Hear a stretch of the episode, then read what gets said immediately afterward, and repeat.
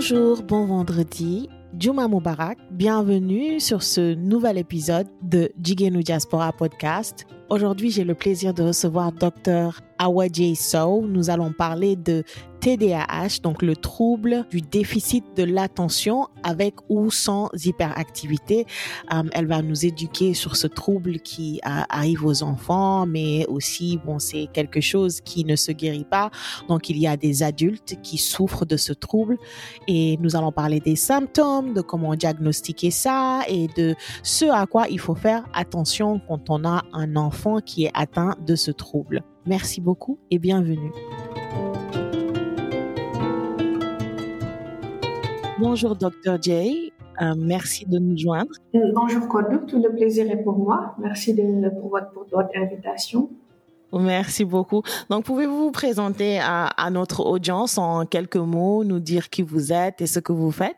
Euh, donc, moi, je m'appelle May Awadje. Je suis médecin, pédopsychiatre.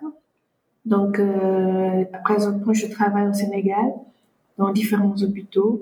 Euh, l'hôpital pour enfants de Diamniadio, et aussi à l'hôpital psychiatrique de Tiaroy au sein du service de pédopsychiatrie. Et bon, je suis aussi au sein d'une structure qui s'appelle Éducotisme, basée à Dakar. D'accord. Mon travail, c'est tout ce qui concerne la santé mentale de l'enfant et des adolescents. D'accord, ok, ok. Donc, qu'est-ce que vous, qu'est-ce qui vous a poussé à vous, à vous diriger vers le secteur de, de la euh, pédo, comment ça se dit? Pédopsychiatrie. Pédopsychiatrie. Qu'est-ce qui vous a poussé à vous, à vous diriger vers ce, vers cette euh, filière-là en particulier? Bon, à la base, il faut savoir que je suis psychiatre adulte d'abord. Ah, d'accord. Puis okay. à la fin de ma formation, je me suis rendu compte que j'avais envie de plus de travailler avec les adolescents et les jeunes enfants. Et donc, je me suis sous-spécialisée en pédopsychiatrie. Je pense que j'adore la, la, comment dire, j'adore les enfants, j'adore être avec eux. Mm -hmm. super, super. Um, Aujourd'hui, nous allons parler de TDAH. Donc, euh, pour nos euh, auditrices qui, qui Enfin, moi, je savais même pas que le terme s'appelait comme ça en, en, en, français parce que mon, mon fils en souffre. Donc, pour celles qui, euh, qui sont ici aux États-Unis, ça s'appelle ADHD. Mm -hmm. euh, donc, euh, trouble du déficit de l'attention avec ou sans hyperactivité. Donc, c'est un sujet, comme je disais, qui me tient à cœur parce que mon fils de 9 ans en souffre et ça fait longtemps que je voulais en parler parce que je pense que des fois, enfin, souvent, au Sénégal dans nos pays un peu africains qui sont moins, euh, qui ont euh, moins de, ressources qu'ici, souvent c'est euh, c'est pas diagnostiqué. Et, les enfants n'ont pas le soutien dont ils ont besoin pour réussir et s'épanouir. Donc euh, c'est pour ça que je voulais traiter de ce de ce sujet-là. Est-ce que docteur, est-ce que vous pouvez nous dire ce qu'est réellement le TDAH D'accord. Effectivement, tu as raison, le TDAH est assez méconnu, en Afrique surtout. Donc, c'est un trouble neurodéveloppemental. Donc, c'est un problème de développement neurologique, tout simplement. Maintenant, en général, ce trouble associe trois principaux symptômes. Maintenant, l'intensité varie d'un enfant à l'autre. Mais principalement, ce qu'on voit, c'est un enfant qui a des troubles de l'attention, qui a du mal à se concentrer où l'attention il décroche très rapidement.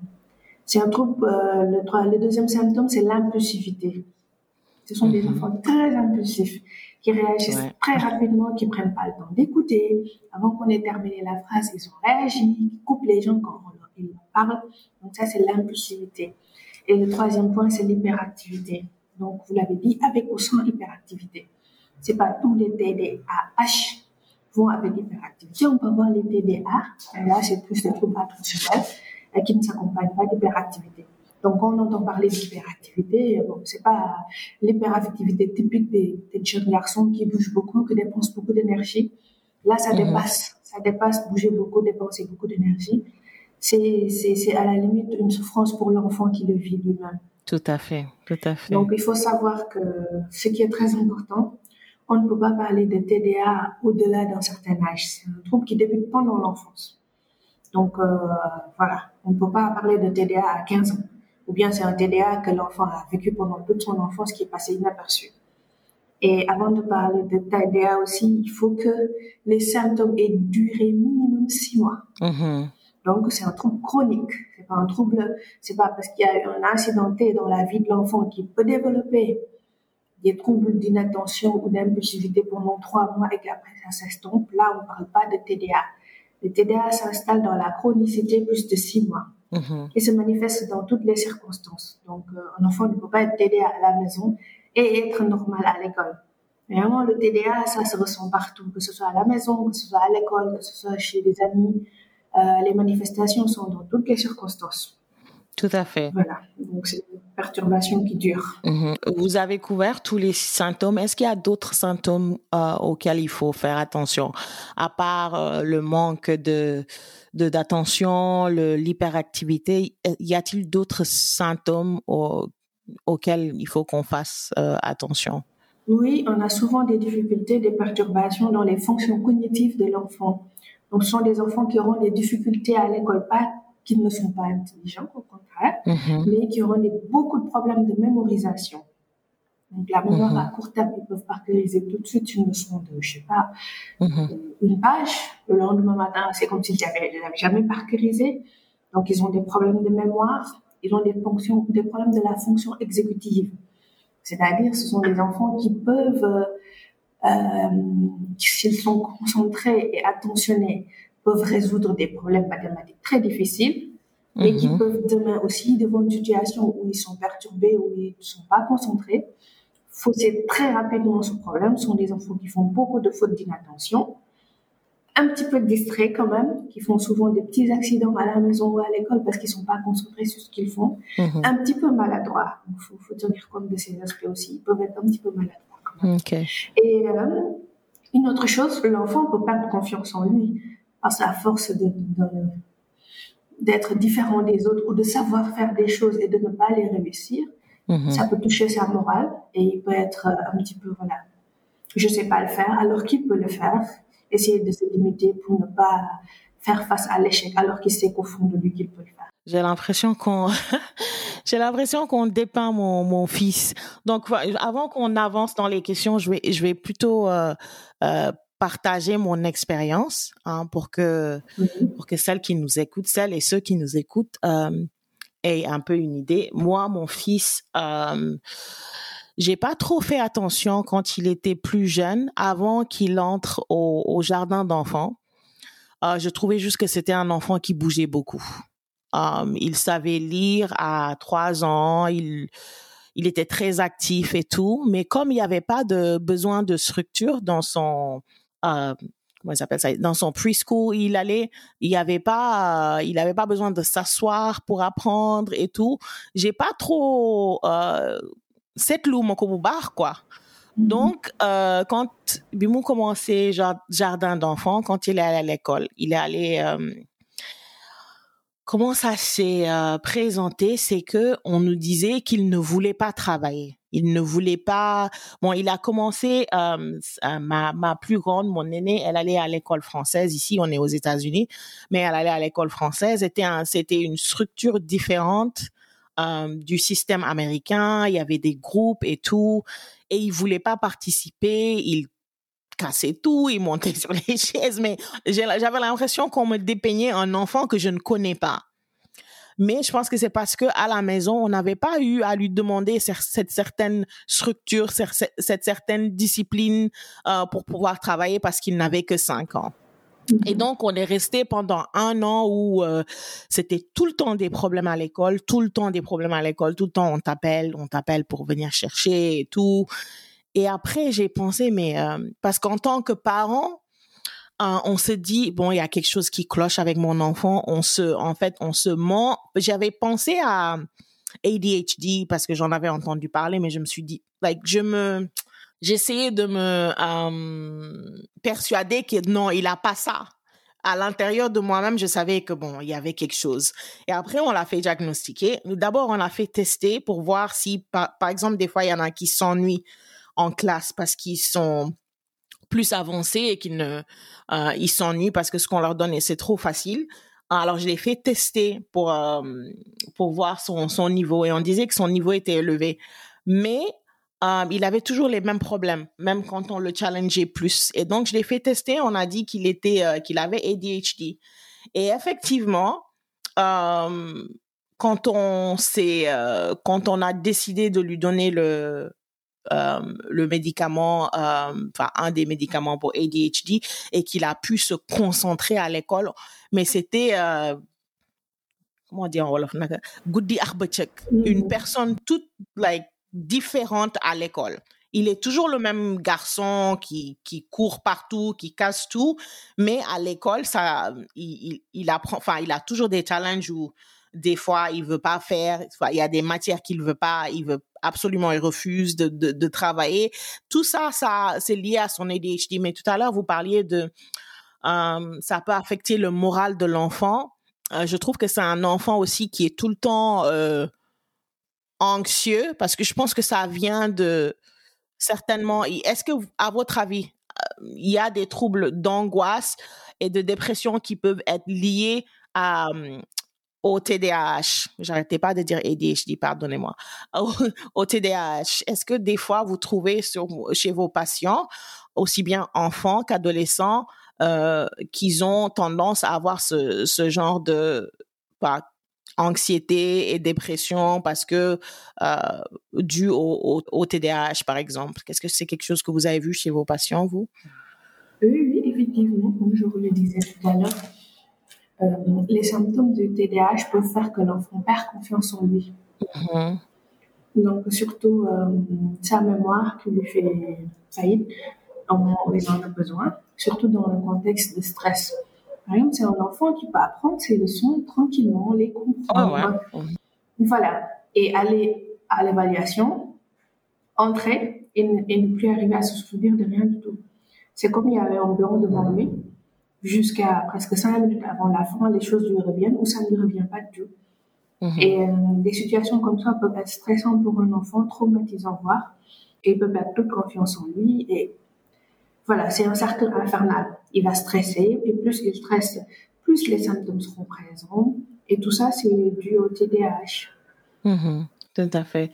Um, est-ce que est-ce que c'est classé comme une souvent je pense que souvent les gens pensent que c'est une maladie mentale um, c'est classé comme tu vous l'avez dit tout à l'heure neuro euh, c'est une maladie c'est neurodéveloppemental c'est pas une maladie mentale en tant que telle c'est différent parce qu'une maladie mentale, c'est vraiment quelque chose de répertorié, une maladie qui est là avec la personne. Ça, ce sont des troubles qui sont, qui peuvent être passagers, en fait. Mm Pas obligé d'être avec la personne à vie, qui évolue aussi. Mm-hmm. Et est-ce qu'on sait, parce que moi, en tant que maman, quand j'ai su qu'il avait ça, j'étais là à me demander, bon, qu'est-ce qu'on a fait, qu'est-ce qui n'a pas marché? Est-ce qu'on sait ce qui cause le, le TDAH? Le TDAH est à 80% héréditaire. Hein. Ah. Très souvent, c'est quand on pose le diagnostic du TDA que les parents se rendent compte que lui aussi était TDA et passé inaperçu. C'est à 80% héréditaire. Héréditaire. C'est pas une pathologie qui arrive comme ça, mais on peut l'avoir soit dans la famille, au sein des deux parents, ou dans la grande famille, chez les tontes, tontes, des tatas ou euh, voilà, la grande famille. Mais c'est une pathologie qui est présente souvent dans la famille. Et souvent, c'est que des cousins ou des cousines ont en commun quand ça vient des parents. Mm-hmm. Intéressant. Donc, il n'y a rien que les parents, euh, genre, il n'y a pas quelque chose qui s'est passé à la grossesse, c'est à 100% héréditaire. Bon, moi, je sais que je ne l'ai pas. Je sais que j'ai peut-être des troubles de voilà je, je suis distraite mais euh, euh, dans mon enfance je ne me rappelle pas avoir you eu ce genre de, de soucis donc je pense pas que son père aussi mais faut que ce serait intéressant faut faut dire qu'en Afrique ça passe souvent euh, c'est pas diagnostiqué donc c'est oui. ça dépend des cultures en fait c'est une pathologie quand même euh, qui, qui impacte beaucoup la culture il y a des cultures dans lesquelles l'enfant TDAH c'est l'enfant normal parce que les hmm. enfants doivent bouger, doivent avoir beaucoup d'énergie. Il y a d'autres cultures dans lesquelles très facilement ça se voit parce que les enfants sont tenus de respecter un certain critère et donc là hmm. facilement pour faire le diagnostic. C'est vraiment, ça dépend des cultures. Et je pense qu'en Afrique, le fait que les enfants bougent beaucoup, l'hyperactivité par exemple, est un symptôme qui ne choque pas tant que ça va pas à un certain degré. Ça ne choque mhm. pas les parents. Ouais, tout à fait. So, comment, euh, est-ce que vous pouvez nous expliquer comment pense un enfant euh, qui souffre de TDAH?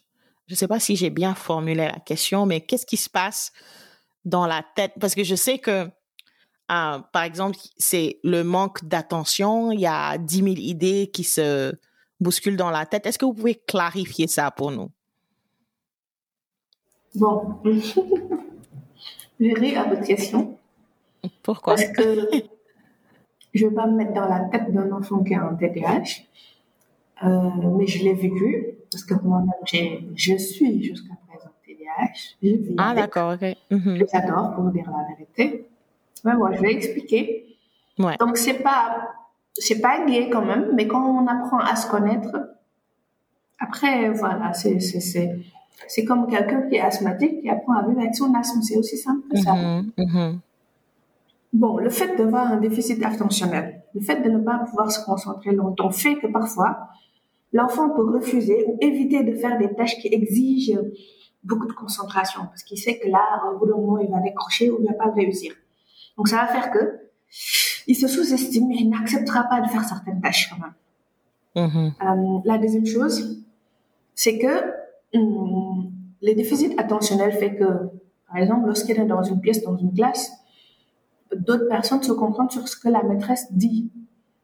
L'enfant TDAH entend tous les sons. Celui qui tape son crayon sur la table, le marchand qui passe dans la rue, la voiture qui passe. En fait, on dirait que nos oreilles captent tous les sons. Tout. Ce qui fait que c'est hmm. difficile de se concentrer sur un seul son à la fois.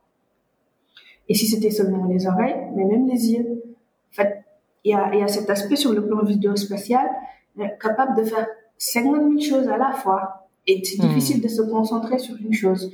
Pour ça, je dis, c'est bon, c'est pas bon, parce que c'est des capacités quand même que tout le monde n'a pas, mais qui fait que c'est envahissant. Parce que, à vouloir se concentrer sur tout ce qui se passe, on finit par ne se concentrer sur rien du tout. Alors que d'autres enfants ont la capacité d'occulter tout ce qu'il y a autour d'eux et de se concentrer sur ce que la maîtresse dit. Mm-hmm. Donc euh, ça, ça, parfois, ça entraîne une certaine souffrance. On a envie de se concentrer sur une chose, mais c'est difficile. C'est difficile. Voilà. Donc, il ne peut se concentrer, il ne peut travailler tout seul. Il a besoin que quelqu'un soit toujours là à dire ah, reviens, reviens, reviens ici, euh, regarde ici, concentre-toi. Mm-hmm. Mm-hmm. Donc, euh, ça, ça peut être, euh, ça, ça peut être lourd. Donc, les devoirs, les, les, les, évaluations peuvent être vécues comme, voilà, comme déplaisants, comme pénibles, comme une mm-hmm. source de stress. Il peut ne pas dormir la nuit si c'est que le lendemain, il a une évaluation alors qu'il va, voilà, qu'il sait ce qu'il doit faire, qu'il peut le faire, mais le stress fait que, voilà, l'emporte sur, euh, sur, euh, voilà, le stress l'emporte sur ses capacités en tant que tel. Ça, c'est autour du déficit attentionnel. Et autre chose aussi, ce qui est difficile, c'est un enfant qui va, voilà, à l'école perdre tous ses outils, oublier ses habits, perdre ses lunettes. Ah ouais. Souvent, oh quelqu'un qui, qui n'emmène jamais ses, ramène jamais non, ses à la maison. Et souvent, source aussi de, de disputes avec les parents alors que c'est pas fait exprès. Par exemple, le parent peut penser, ah oui, lui, là, je vais plus rien lui acheter, ou pas de manteau. Tu, vous voyez, donc non, ça, c'est pas un peu pour l'enfant. Oui, les gilets. Alors qu'il n'a pas fait exprès. fils perdait les, non, mais les gilets, donc, j'ai dit non, yo, mon, je ne t'achète plus de trucs chers parce que tu ne ramènes rien. Les gilets, pas un manteau quand même, le manteau est un peu gros. Mais les, les petits sweaters là, il en a perdu une tonne. Une tonne, une tonne, c'est, enfin, Um, mais sinon, quels sont les outils de dépistage? Aujourd'hui S'il y a un parent qui nous écoute. Donc, il y a des tests mm-hmm. qui peuvent être faits. Il y a des tests qui peuvent être faits, des questionnaires mm-hmm. avec le parent et des tests avec l'enfant. C'est des tests qui évaluent la mémoire, l'attention de l'enfant. Il y a des tests qu'on peut faire sur papier avec l'enfant, chronométrés et tout. Mm-hmm. Et il y a d'autres tests qui peuvent se faire via des applications en ligne, notamment il y a des sites qui proposent des tests pour professionnels. Euh, on interagit avec l'enfant, on lui fait passer certaines épreuves. Après, on code les épreuves et ça permet après de voir euh, où on est l'attention de l'enfant, euh, son mémoire de travail, voilà. est-ce qu'il y a des problèmes, est-ce qu'il y a des difficultés attentionnelles, est-ce qu'il y a des difficultés de compréhension, etc. Et mhm. après, faire le profil de l'enfant et en fonction de ce profil, pouvoir l'aider et lui proposer une prise en charge adaptée. Mhm. OK. je sais que nous, on avait fait les formulaires. En tant que parents, on a rempli les formulaires, les, la maîtresse a rempli les formulaires et on n'a pas eu à faire de, de tests supplémentaires parce que voilà, c'était évident que c'est ce qu'il avait. Ouais. Um, est-ce que est-ce, est-ce que c'est un trouble qu'on voit beaucoup chez les enfants au Sénégal? Il hmm. faut savoir que c'est un trouble qui grandit, qui évolue. Bon, on se pose la question à savoir si ce trouble a toujours été présent, mais était méconnu, donc sous-diagnostiqué, mm-hmm. ou c'est un trouble qui est en augmentation. Il faut savoir qu'il y a des facteurs favorisants. Même s'il y, a la, il y a la génétique, mais il y a des facteurs favorisants, notamment les écrans. Les écrans, les enfants qui sont mis devant les écrans très tôt, avant l'âge de 3 ans. On a vu que c'est des facteurs favorisants. C'est des facteurs qui font que si l'enfant devient TDA, voilà, ça va accélérer. Ou bien ça va augmenter d'intensité, les écrans. Donc, on a des éléments, des facteurs favorisants qui sont là, qui peuvent entraîner plus rapidement euh, euh, la connaissance de ce trouble. Moi, je pense que les parents sont peut-être un peu plus alertes, ou bien on parle plus de ce trouble, donc ils viennent plus souvent consulter, et donc ce trouble est connu. Moi, je me rappelle, euh, moi, quand j'ai été diagnostiquée TDA, c'était au C1. Mm-hmm. je pense que j'étais la seule parmi les C1 qui étaient diagnostiqués TDAH, et parce que juste, j'étais allée voir, mon père m'avait amené voir le pédopsychiatre, et mhm. j'imagine que parmi 100 élèves, si, euh, si on était allé, je ne serais pas la, la seule. Peut-être que mon père a vu certaines choses à cet âge-là, vu qu'il était, il est, il est médecin, donc c'était plus simple pour lui de voir ça. Ouais. Et euh, est-ce qu'il y a des trucs et astuces pour les gens? Parce que je sais que il y aura certainement des c'est pas seulement des enfants qui l'ont donc euh, ça reste un trouble qui ne qui ne se guérit pas, n'est-ce pas? Ça se contrôle. Je suis sûre qu'il y a des adultes qui nous écoutent, qui ont euh, un problème euh, d'attention, qui, qui ont ce trouble-là. Vous avez des trucs et astuces pour aider à, et même pour les parents, comment aider leurs enfants à être plus focused Heureusement, c'est un trouble qui, euh, ressemble un peu à, à, l'asthme, hein. c'est un trouble qui se donne. Plus la personne grandit, plus elle apprend à se connaître. Parce que l'enfant se connaît difficilement. L'adolescent apprend à se connaître. Le jeune adulte se connaît. L'enfant a du mal, il se cherche. Et plus on apprend à se connaître, plus on apprend à savoir comment gérer ses problèmes d'attention, comment on arrive à se concentrer, les bons horaires, comment on arrive à tenir tranquille. On trouve des choses pour contourner un petit peu nos difficultés. Euh, les, voilà, les adultes arrivent à, chaque adulte à sa manière. Il y a certains qui, euh, très tôt, beaucoup, beaucoup d'adultes ne s'en rendent pas compte, mais beaucoup fument, beaucoup de TDA fument. Parce que mm-hmm. c'est pas pour encourager la cigarette, mais le temps de pause du tabac, ce temps de pause, ce temps de réflexion, voilà. Et beaucoup d'adultes ne se rendent pas compte de pourquoi ils en sont là. En fait, c'est un trouble qui, qui entraîne des, des, comment dire, des comportements d'évitement, des comportements de contourner ça sans que la personne s'en rende compte. D'autres sont dans d'autres consommations malheureusement pire que ça pour se calmer, pour euh, voilà, s'aider mm à dormir, etc. Hum, mais en, en gros, l'évolution n'est pas, pas, pas si mal que ça. Prise en charge ou pas, la personne en devenant ado se calme. Heureusement que la nature mm. fait bien les choses la personne se calme. Voilà, les effets de l'hyperactivité tendent à diminuer parce que voilà, il y a des règles de base de la société. Il y a l'éducation aussi qui impacte. Plus on a une bonne éducation, qu'on est encadré, mieux les symptômes vont se passer. Le contraire aussi, s'il n'y a pas d'éducation, les choses vont empirer. Les astuces qu'on peut donner aux parents, c'est c'est d'admettre ce diagnostic, de faire diagnostiquer leur enfant. Parce que c'est très important quand, quand l'enfant a un problème et qu'il sait qu'il a un problème et qu'il ne sait pas c'est quoi son problème.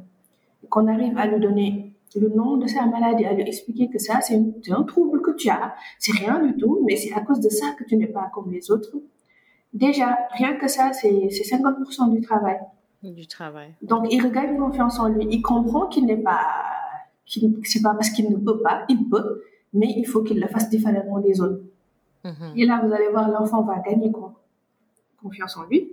Donc là, il va savoir comment contourner ses difficultés attentionnelles. Lui-même va trouver des astuces pour s'aider à, à se concentrer.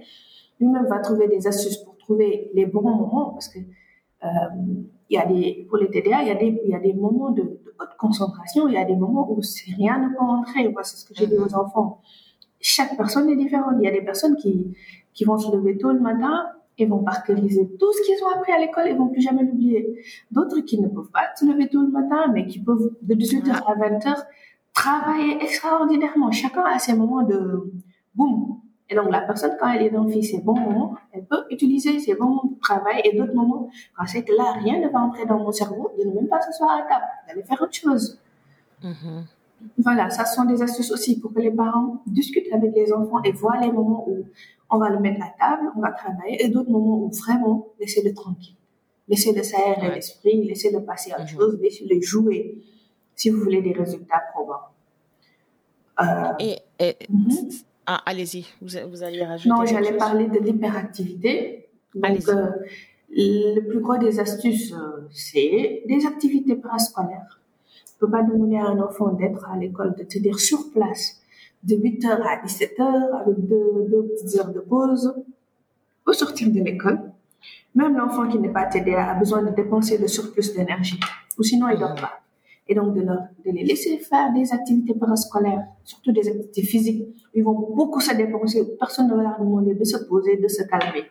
Ça, ça aide beaucoup à dépenser le surplus d'énergie et ça aide beaucoup les TDAH mhm. parce que ce sont des personnes qui ont besoin de bouger. Moi, jusqu'à présent, étant adulte, j'ai besoin de bouger. Je n'aime pas la monotonie.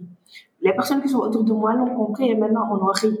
Mais c'est mhm. difficile de me demander de me poser toute une journée. Ouais. C'est horrible. Donc, ça, ça me ramène à la question. Donc, nous, en tant que parents, on avait essayé euh, différentes méthodes, euh, essayé, et, et, ça ne marchait pas pour nous. Donc, on a, on, on a accepté que euh, le médecin prescrive un médicament.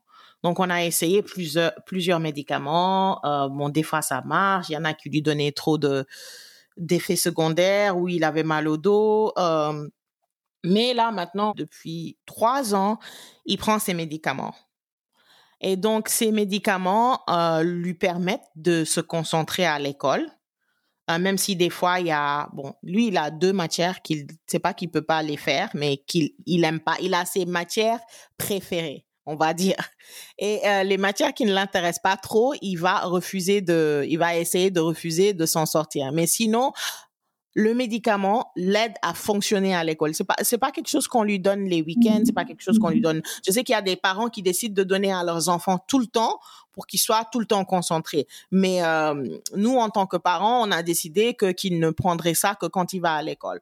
Donc vous, quelle est votre position sur le fait de de, de donner euh, d'avoir recours aux médicaments pour pouvoir aider l'enfant à se à se concentrer, à réussir à l'école? Quelle est votre, euh, en tant que médecin, quelle est votre position là-dessus? Et je trouve que c'est une bonne chose parce que comme je vous l'avais dit au début, c'est un trouble d'intensité variable d'un enfant à un autre. Certains enfants n'ont besoin que de mesures hygiéno-diététiques et ça va aller. D'autres, avec les mesures ne marchent pas, il faut les aider avec des médicaments qui ne prendront mhm. certainement pas à vie pendant un certain temps, le temps qu'ils s'adaptent. Et après, on arrête la médication. Mhm. Donc, pour ma part, nous le prescrivons ici, sachant que ces médicaments, c'est des médicaments très difficiles à avoir en Afrique. Ah ouais. Nous, voilà, certaines personnes arrivent à les commander dans certaines pharmacies, d'autres les amènent d'autres pays pour pouvoir les avoir. Hmm. Donc euh, oui, moi je préconise la prise de médicaments quand vraiment les mesures ne marchent pas, les euh, comment dire, les PAP à l'école, euh, voilà, les mesures d'accompagnement à l'école et à la maison ne marchent pas, que l'enfant est en souffrance, il faut lui donner son traitement. Et quand vous faites le traitement, normalement, est interdit durant le week-end.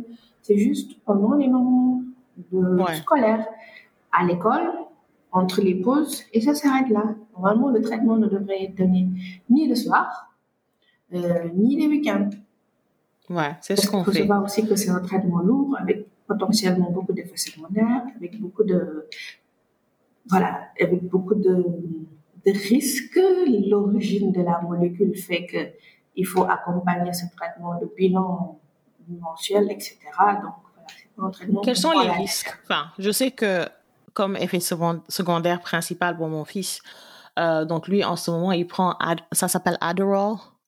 Euh, je sais pas comment ça s'appelle en français, euh, mais le l'effet secondaire principal pour lui, c'est qu'il ne mange pas. C'est-à-dire qu'il va, euh, je vais lui donner un gros petit déjeuner, il va à l'école, il, il va passer toute sa journée à l'école, il n'a pas d'appétit, il va pas manger. Et c'est juste quand le médicament, genre, sort de son système aux alentours de 16h, 17h, c'est là qu'il va avoir faim. D'accord. Euh, quels sont ces risques, à part, bon, ça, quels sont les risques dont vous, dont vous parlez? Bon, ça dépend, ça dépend du traitement. Il y a, il y a, il y a plusieurs molécules. Celle qui est beaucoup plus célèbre, c'est la méthylphénidate. Ah ouais, c'est qu'il un dérivé de la cocaïne.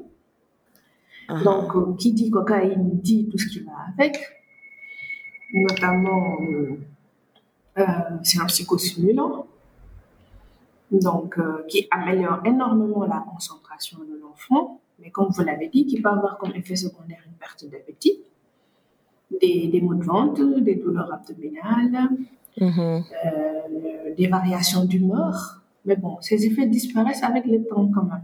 Avec le temps. Ouais. Mais voilà, c'est un, un médicament qui à long terme nécessite de faire des bilans urinaires, rénales et cardiaques. Parce qu'à long terme, on peut avoir des effets secondaires. Mais vraiment à long terme, quoi. C'est-à-dire sur, sur plusieurs années. Plusieurs années. OK. Ouais, lui, il, il, il prenait le methylphenidate et maintenant, Adderall, en fait, j'ai fait, euh, Ah, j'ai regardé sur, c'est, de l'amphétamine, en fait. D'accord. Voilà, c'est de l'amphétamine. Parce que je sais qu'en fait, moi, ce qui m'avait, on a changé parce que il y avait quelque chose, l'autre, le, il prenait methylphenidate et puis Mhm. l'autre qui s'appelait dexmethylphenidate. Mais je trouvais que ça, ça le rend- rendait très, très irritable. Irritable, oui. Ça fait Voilà. partie des, Genre, des il effets se- secondaires. Voilà, il s'est s'énervait au quart de tour. Et puis, euh, moi, pendant longtemps, ce médicament-là, qui s'appelle Adderall, dans ma tête, j'avais une vue like, négative de ce médicament parce que la première fois que j'en ai entendu parler, c'est mes collègues ici aux États-Unis. Moi, je connaissais pas ça.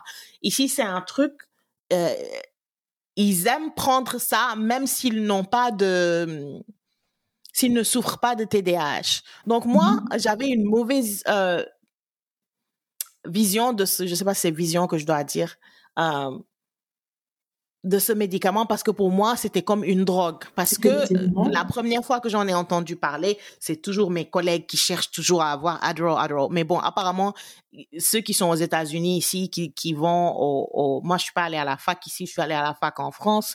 C'est, c'est une pratique courante et puis ils vendent ça au Mhm. marché noir, Au même si c'est illégal. Donc, j'avais une, vraiment une mauvaise, euh, opinion de ce de ce médicament là mais bon c'est vrai que lui quand il a changé euh, qu'il est allé de dexmethylphenidate à Adderall c'est vrai que c'était ses sautes d'humeur étaient mieux euh, tout simplement donc je ouais Même ici, ces médicaments sont recherchés par les étudiants, sont recherchés Ah par ouais. les personnes parce que Mhm. ça augmente les capacités intellectuelles, de surtout pendant les, les périodes d'examen ou d'examen exactement c'est ça c'est ça qu'ils disent ici Mais oui, parce Donc, que euh, c'est vraiment un médicament qui, euh, qui agit. Quand la personne le prend dans les 4 heures, il a une concentration extraordinaire. donc tu fais tout ton boulot quoi Voilà, c'est ça. En un temps record ok Exactement. Euh, y a-t-il un moyen de, de, de... Ah, on- je sais qu'on en a parlé. J'allais dire, y a-t-il un moyen de, de soutenir nos enfants atteints de TDAH euh, à réussir sans avoir recours aux médicaments? Et vous avez dit tout à l'heure, euh, je pense que vous avez déjà répondu à la question, n'est-ce Voilà, pas? Des et activités préscolaires. de- Mhm. Il y a ce qu'on, je suis pas chez vous, ici, il y a ce qu'on appelle, euh, bon, c'est des écoles du système francophone qui l'acceptent, c'est ce qu'on appelle le PA. Donc, c'est des Mhm. adaptations qu'on fait pour l'enfant à l'école. Par exemple, on peut lui proposer une récréation supplémentaire comparée aux Oui, autres. oui. Mhm. Voilà, on peut lui proposer une relecture des consignes pendant les examens, pendant les périodes de stress, on peut lui proposer 30 minutes de plus. Par exemple, si l'examen doit durer 2 heures, il peut avoir 2h30 dans sachant Donner qu'il va plus de décrocher temps. plusieurs fois. Voilà, des réaménagements scolaires que le psychologue, l'enseignant fait avec l'enfant pour l'aider. Ouais, Et on a ça ici. beaucoup, voilà, sa, sa, sa, sa motivation, sa, sa confiance en lui. Ouais, on a, on a ça ici. Bon, je suppose que dans le, un enfant qui souffre de ça et qui en dans, qui est dans une école publique au Sénégal, je pense pas non, le système scolaire sénégalais, public ou privé, Déjà.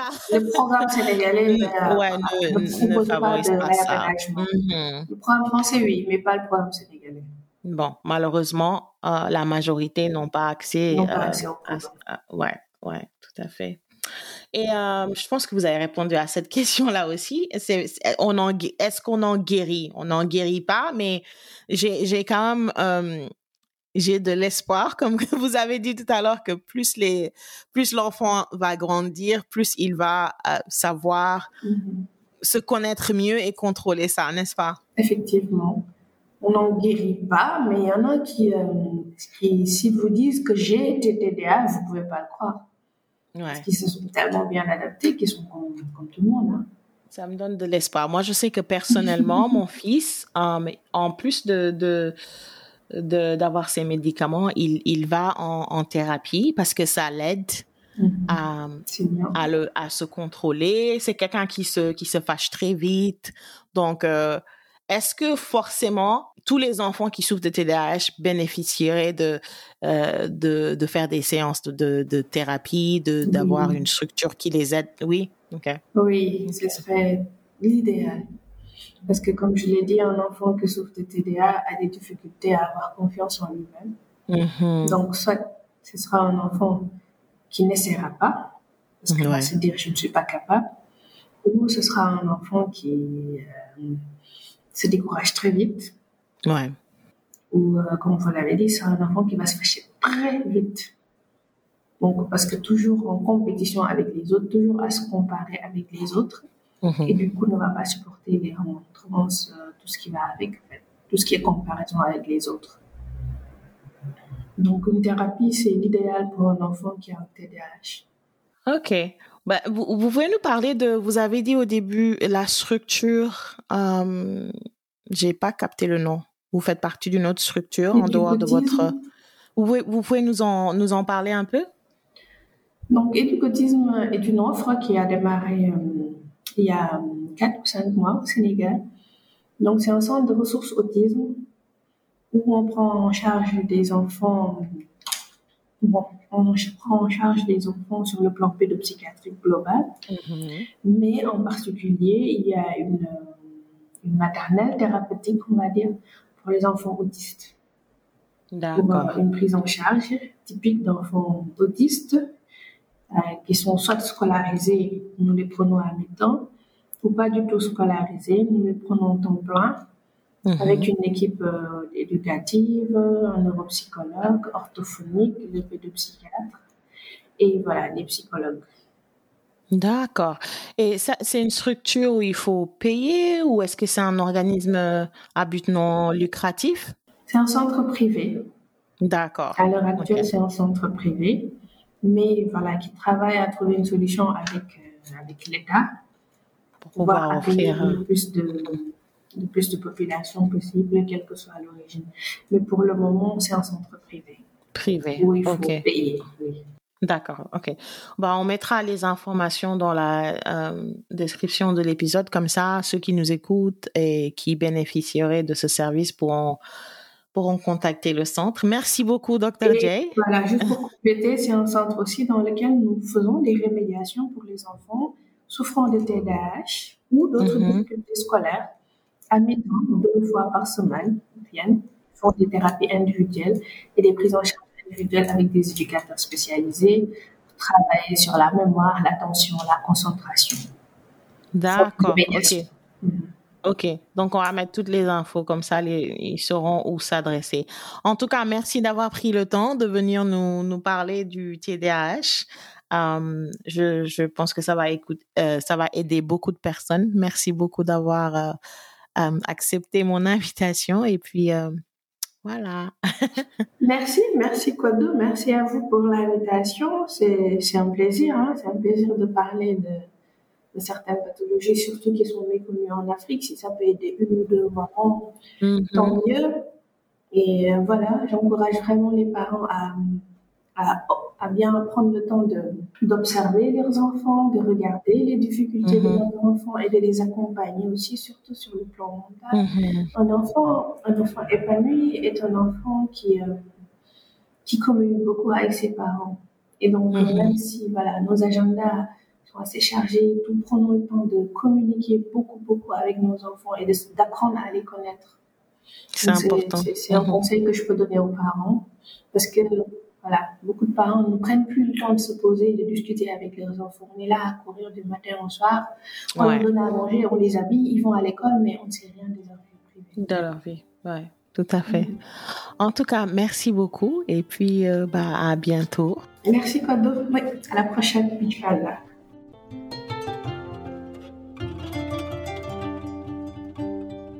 Et voilà, merci de nous avoir écoutés. J'espère que cet épisode vous a plu et que vous avez appris quelque chose sur le TDAH.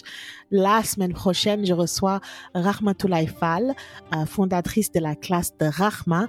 Nous allons rester sur le sujet des, des enfants et de la parentalité, on va dire, et nous allons parler de parentalité positive, c'est-à-dire comment éduquer ses enfants de manière positive, comment éviter de crier sur les enfants tout le temps et, comment créer des relations saines et positives avec nos enfants. C'est un sujet euh, qui intéresse beaucoup de parents et j'espère que ça vous plaira. Donc je vous dis à la semaine prochaine, même heure, même place.